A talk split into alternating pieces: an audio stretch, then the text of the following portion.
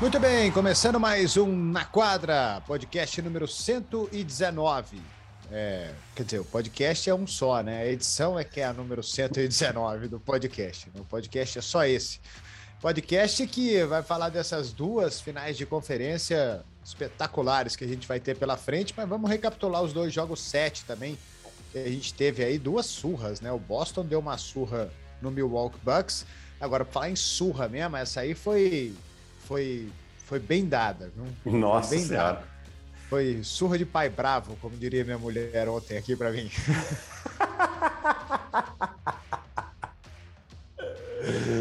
Rapaz, que jogo foi esse, jogo 7 entre Phoenix Suns e Dallas Mavericks, né? No primeiro tempo, o Luca Doncic tinha o mesmo número de pontos do que o Phoenix Suns. Que, que insanidade, ele não jogou o quarto quarto, né? 35 pontos para ele no jogo.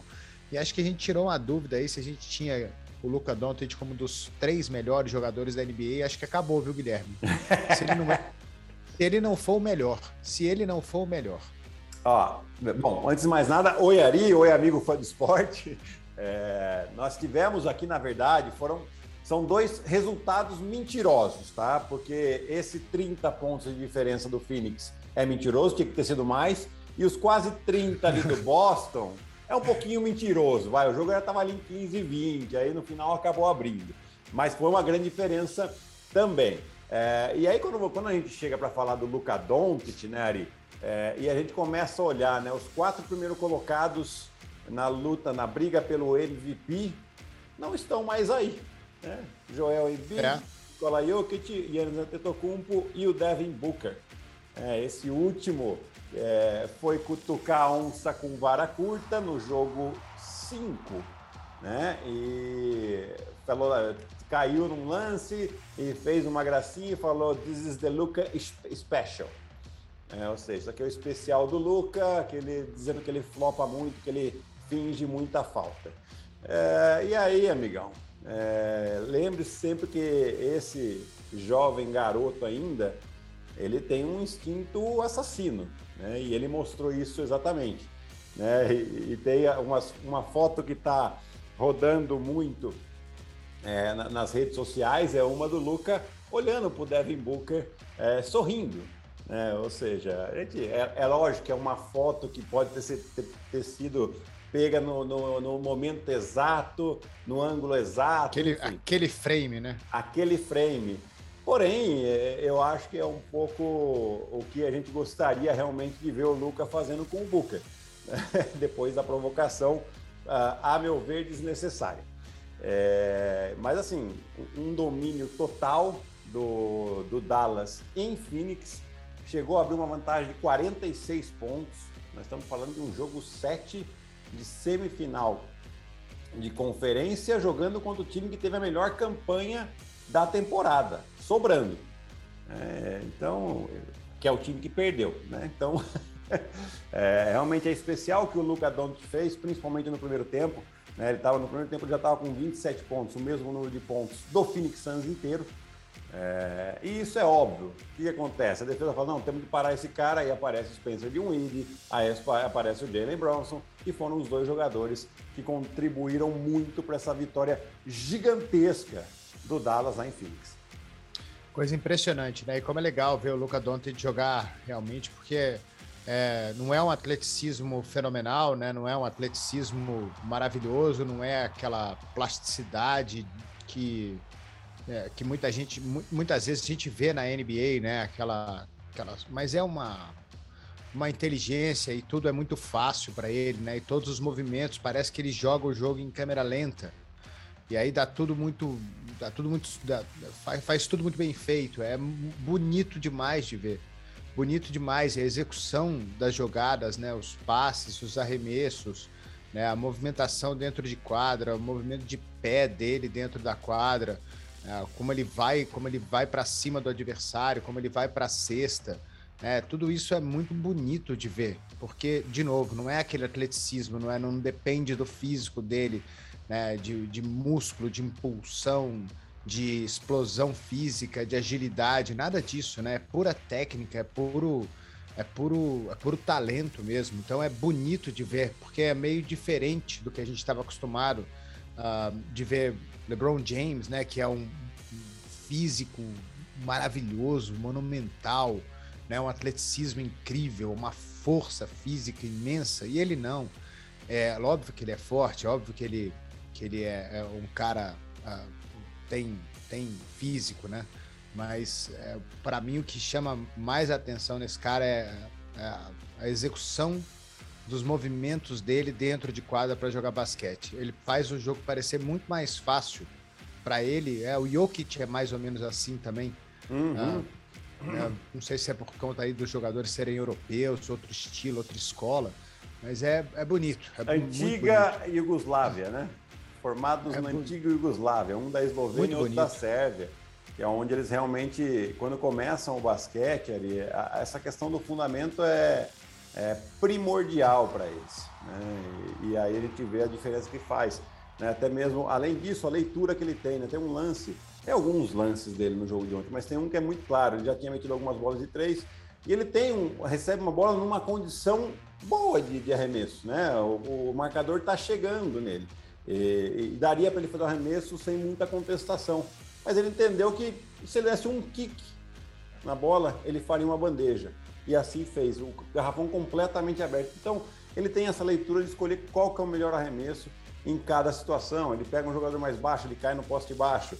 É, ele percebeu que o Cam Johnson no jogo de ontem estava com dificuldade, ele só chamava o jogador que estava sendo marcado pelo Cam Johnson para bloquear ele, para forçar a troca e ele ficar punindo essa troca. Né? Então, é, é, é, tudo uma questão de leitura e também de. Né, eu lembro que tem uma, uma entrevista, numa entrevista, o Goran Dragic, que é o é, conterrâneo né, do, do Luka Doncic, e, e eles foram campeões europeus pela primeira vez, a Eslovênia foi campeão europeu em 2018, se eu não estou enganado. É, e perguntaram para ele: ah, não, mas putz, essa questão de pressão. Ele falou: o, o Doncic não, não sente. Ele não sente. Aliás, ele gosta desse tipo de situação.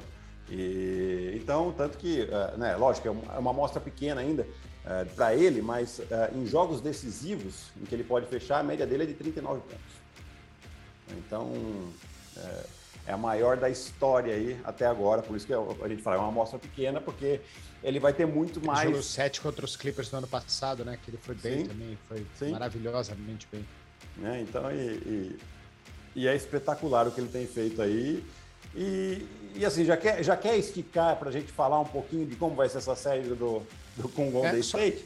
Só, só, antes, né? Queria meter um pouco o pau aqui no, no ah, Phoenix Suns. Né? Sim. 10 pontos. 10 pontos no segundo quarto, né? E em três das quatro derrotas do Phoenix nessa série, eles fizeram menos de 100 pontos. É, em duas delas eles fizeram 90 ou menos. Né? Fizeram 86 pontos no jogo 6 e 90 pontos no jogo no jogo número 7. Tomaram 113 no 6, 123 ontem. É, é, Dallas, em todos os jogos da série, fez mais do que 100 pontos. Não teve nenhum jogo que Dallas não deixou de pontuar. Então, o Phoenix deixou a desejar bastante na defesa, né? E, uhum. e principalmente no ataque principalmente no ataque, que é um ataque poderoso, é um ataque cheio de armas. Né? A gente comentava durante essa temporada, Phoenix fazendo a campanha maravilhosa que fez, a defesa ok, mas é um ataque muito poderoso, é um ataque que tem, tem de tudo, tem bola de três, tem infiltração, tem agilidade, tem homem para jogar de dentro do garrafão, tem muita gente para arremessar de três.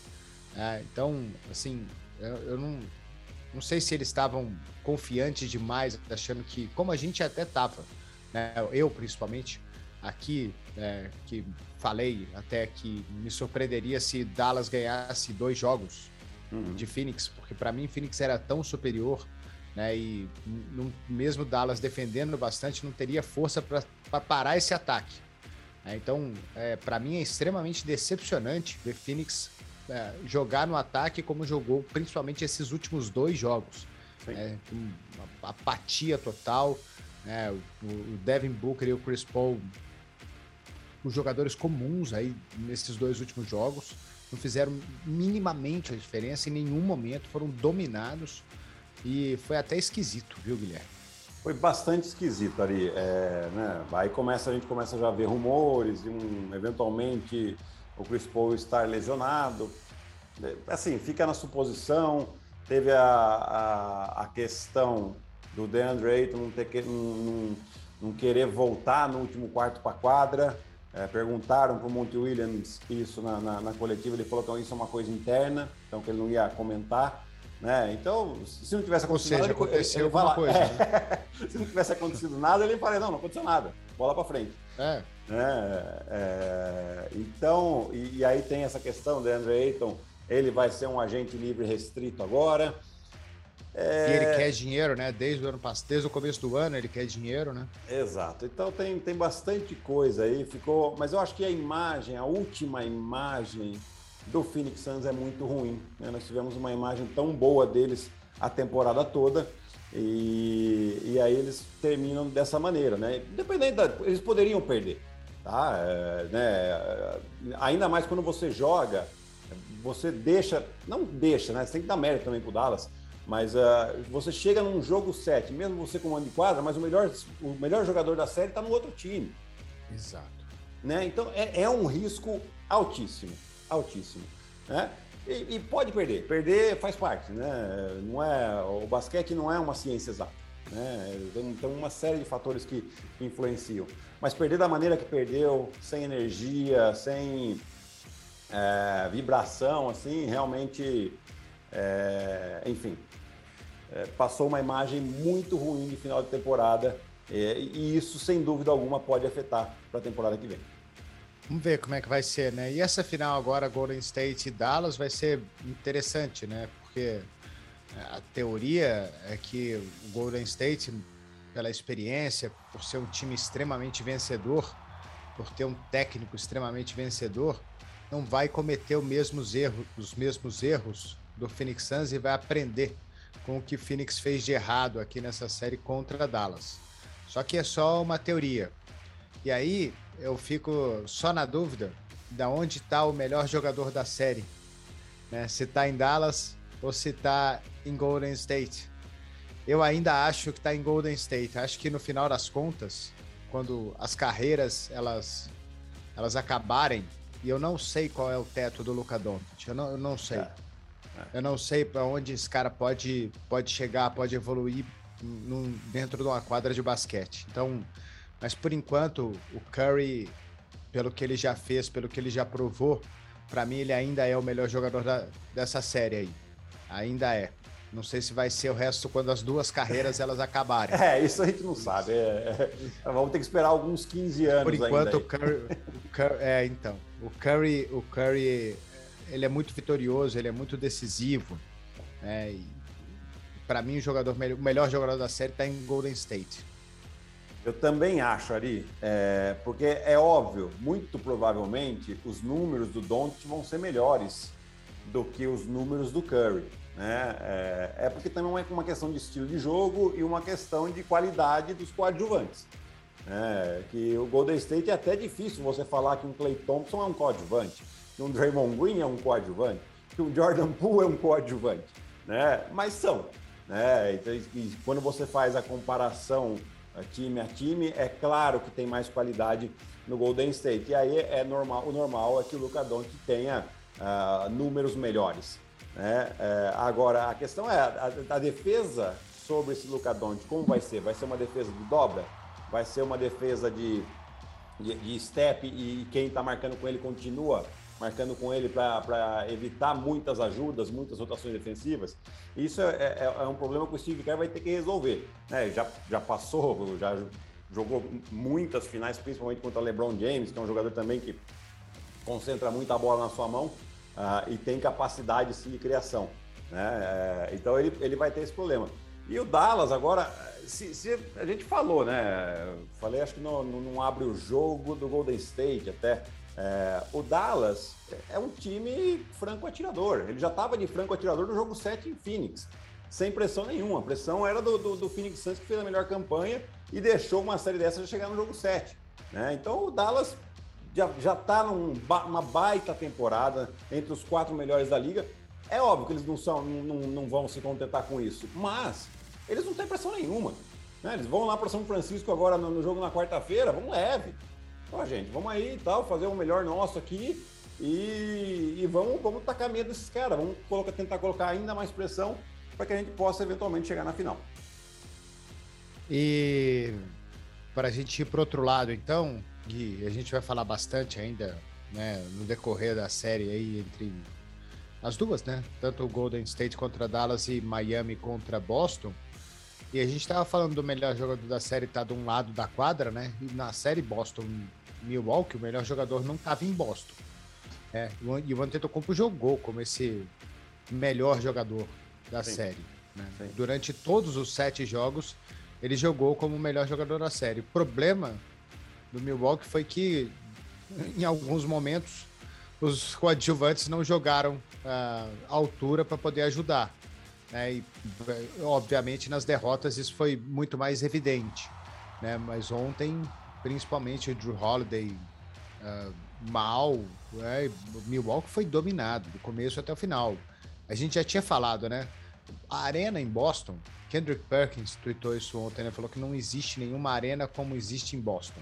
É. E aquele, aquela, aquela torcida, ela é, ela é diferente mesmo. E era quase insano você pensar. Eu até falei no League na sexta-feira que para mim o jogo 7 para Milwaukee era o jogo 6. Que se perdesse o jogo 6 em casa, mas não ganharia mais nem debaixo de tiro em Boston. É. é. Né? E, pô, o placar mostrou isso, né? O time foi completamente dominado do início até o final. Grande jogo do Boston, é, uma força incrível do time do, do, do Celtics para sair do 2-3 e vencer a série 4 a 3 É, e, e, a questão, assim, né? Eu já vou falar mais desse jogo específico, mas uh, uh, os últimos quatro jogos foram dominados pelo Boston Celtics. O que acontece é que no jogo 5, o Boston, né, óbvio que teve o mérito do Milwaukee, mas o Boston estava com o jogo na mão. E tomou duas bolas e três ali é, que não Tava deveria tomar. 14 no quarto quarto. Perdeu o rebote é, do, do, lance livre, né? E, e, e, aí acabou perdendo um jogo que estava na mão deles. Né? E depois, obviamente, o jogo 6 e o jogo 7, é, é, é, eles mantiveram essa consistência até o final. Uh, agora, falando do jogo do jogo 7 aqui, né? O Antetokounmpo, é claro, ele claramente no último quarto ele estava morto. Morto. Eu vi ele errar bolas que eu não via ele errar há muito tempo, né? Finger roll, uh, a bola que ele, dá a pancada, que ele sofre a pancada, faz falta e cesta, não fez a cesta, uh, rebote, errando bola próximo, próximo do aro, enfim, uh, ele estava desgastado, ele estava morto. Né? E ainda assim ele terminou com 25 pontos, 20 rebotes e 9 assistências no jogo. Né? Com aproveitamento baixo, uh, o Drew Holiday também terminou com mais de 20 pontos, mas também com aproveitamento baixo. Uh, foi, foi muito pouco. Em compensação do outro lado, o que acontece? Né? É lógico que a defesa do Milwaukee estava prestando mais atenção ao Jason Tatum e ao Jalen Brown, que são os dois caras, os dois pontuadores do time. E a defesa se ajustou a isso. E aí aparece dois jogadores, a meu ver, importantíssimos. Um, o Grant Williams, né, que fez ah, a partida da vida ali, com sete bolas de três, terminou com 27 pontos e, e realmente foi o grande herói. Mas também você tem um Peyton Pritchard que vem do banco e converte quatro bolas de três. Uma delas, assim, tá, o jogo estava 15 ali, tentando voltar o Milwaukee, ele faz uma bola marcada de três pontos e que ali falta seis minutos, assim, é uma ducha de água fria para realmente liquidar a fatura. Né? E defensivamente o, o, Boston, sabe aquele trabalho de longo prazo, né? Não, a gente tem que fazer isso aqui que vai pagar com o Antetokounmpo. E pagou. Né? O Antetokounmpo fez médias excelentes? Fez, mas com a maioria dos jogos com um aproveitamento bem abaixo do que a gente está acostumado. Em termos de bolas de três ontem no jogo, o jogo foi 66 a 12 para Boston. 22 a 4 em bolas de três. Né? O, o, o Jason Tatum e o Grant Williams, eles tiveram o triplo, os dois juntos, o triplo de bolas de três do que Milwaukee inteira. Né? Inteiro. Não tem como ganhar. É impossível, né? Não tentou, só se tentou como fizer 100 pontos no jogo e bater o recorde da NBA, aí ganha. É, mas ele fez só 25 como você falou, ele estava cansado. Então, não tem, não tem, não há como ganhar. Não há como ganhar. É, o Middleton fez muita falta. Muito. O Middleton fez muita falta. O time ganhou, ganhou três jogos, levou a série para o jogo número 7, porque tem um cara monstruoso jogando por lá, que é, é fenomenal, é um dos melhores jogadores da, da última década aí, com certeza. Mas é, eu senti falta do Chris Middleton. Ele fez muita, muita, muita, muita falta na, na, na constância do time, né?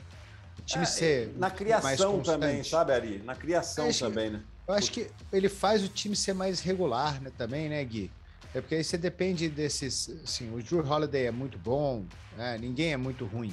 Né? Mas você depende desses caras serem regulares todos os dias e fazerem 25, 30 pontos sempre. Né? E ele talvez seja o cara regular que vai fazer 25, 30 pontos todo jogo para poder ajudar o Antetokounmpo. Então, para mim, essa é a, a, a, falta maior que ele fez, essa regularidade que Milwaukee precisava durante uma série longa. É, e, e também a questão da criação de jogada, né? É, eu acho que ficou muito concentrado só no Antetokounmpo e no Drew Holiday.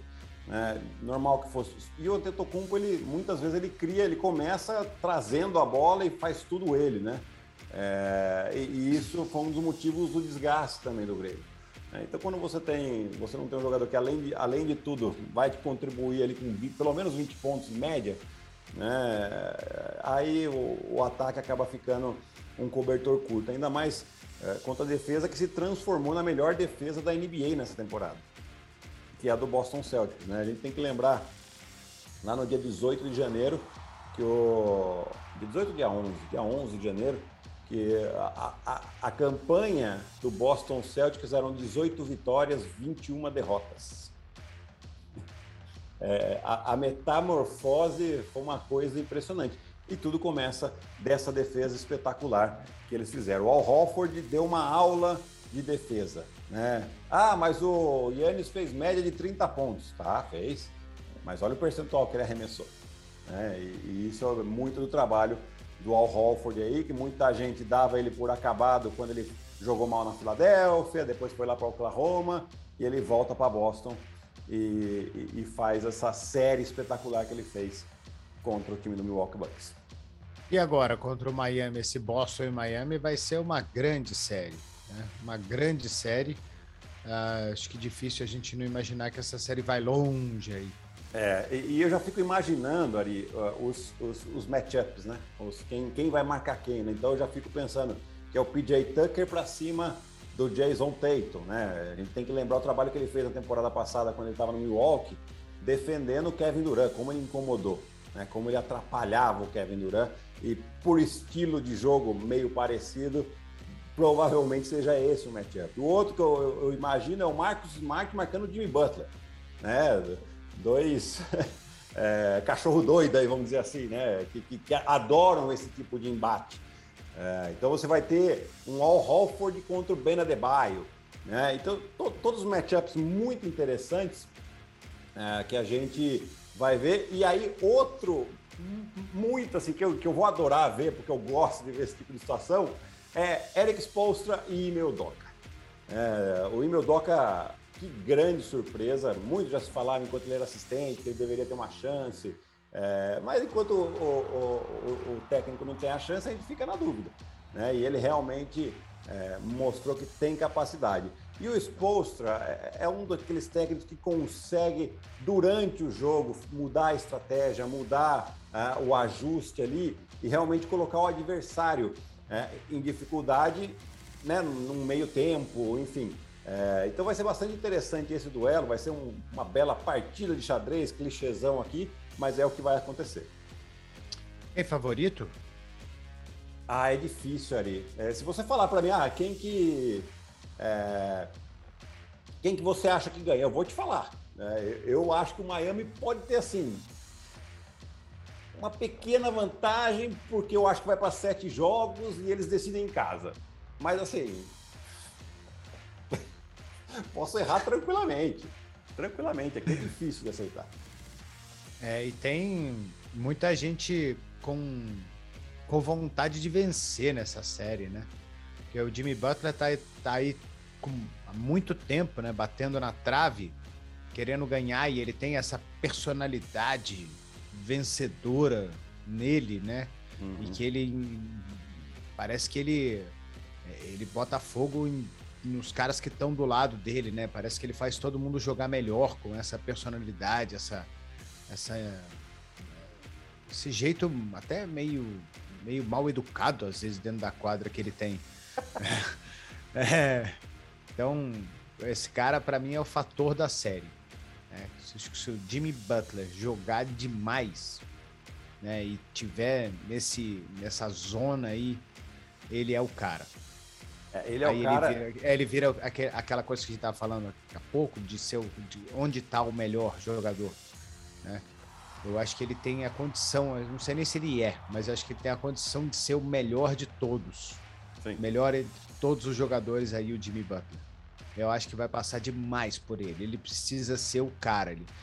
Lógico que Miami tem vários bons jogadores e várias forças e, e um grande, mas individualmente esse cara precisa estar tá lá em cima. E eu acho que ele vai estar. Tá. Eu acho ah, que ele, ele vai estar, tá, porque ele tá ele vendo que ele está, tem né? o, o, melhor time do Miami que ele tem, né? Sim, sim. É, é aquele time que chegou na final da bolha melhorado.